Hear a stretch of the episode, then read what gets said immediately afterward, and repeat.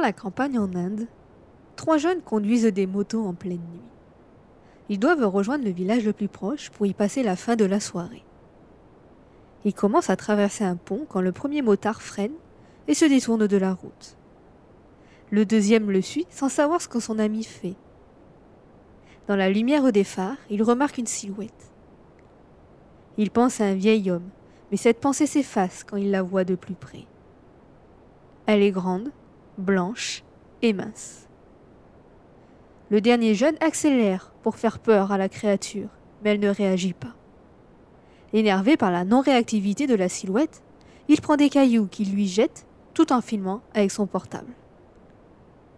Soudain, elle s'arrête et se retourne.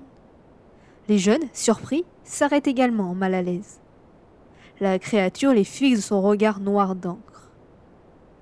Le plus violent du groupe lâche le portable, en panique. Il veut partir, mais les motos ne fonctionnent plus. L'individu le plus proche du monstre sent une drôle de sensation dans son ventre, comme une remontée acide. Il se penche, pris soudain de nausée, mais rien ne sort. Il se redresse. Cependant, il sent de la chaleur monter dans de ses chaussures. Elle continue son chemin dans les jambes, puis dans le bas-ventre, dans la poitrine jusqu'au sommet du crâne. Quand la température devient à peine supportable, il se met à crier, hurler.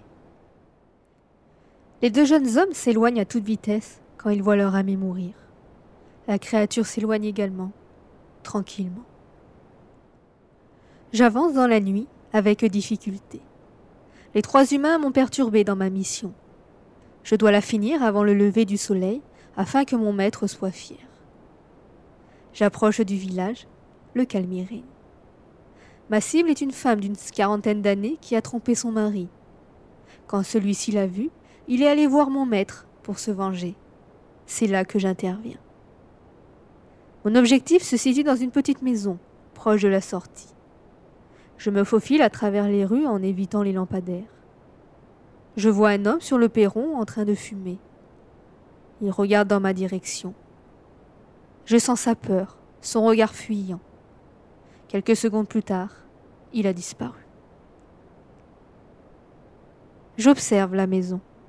Je ne vois aucune lumière, aucun mouvement. La chambre se situe au fond, donc la dernière fenêtre. Je m'en approche pour regarder à travers.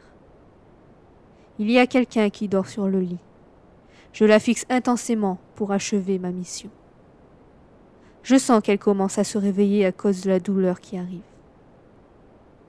La femme se lève, titube et prend, appui sur la table de chevet. Je ressens sa panique. Elle regarde autour d'elle pour s'arrêter sur moi. À ce moment, la peur l'envahit totalement. Elle s'enfuit, mais ne parvient qu'à faire quelques pas, et tombe.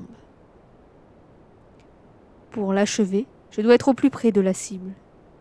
Je traverse le mur pour me retrouver près d'elle. La panique est telle que son corps tremble. Elle me fixe avec de la pitié. J'accentue la douleur et le feu qui la traverse. Je reste jusqu'à qu'un tas de cendres remplace le corps. Mission accomplie. Maintenant, je rentre chez mon maître jusqu'à mon prochain objectif. Ce podcast m'a été inspiré par une vidéo que j'ai trouvée sur internet. Si cela vous intéresse, je vous mets le lien dans la description. Elle se trouve sur ma chaîne YouTube YoYoVni. À bientôt!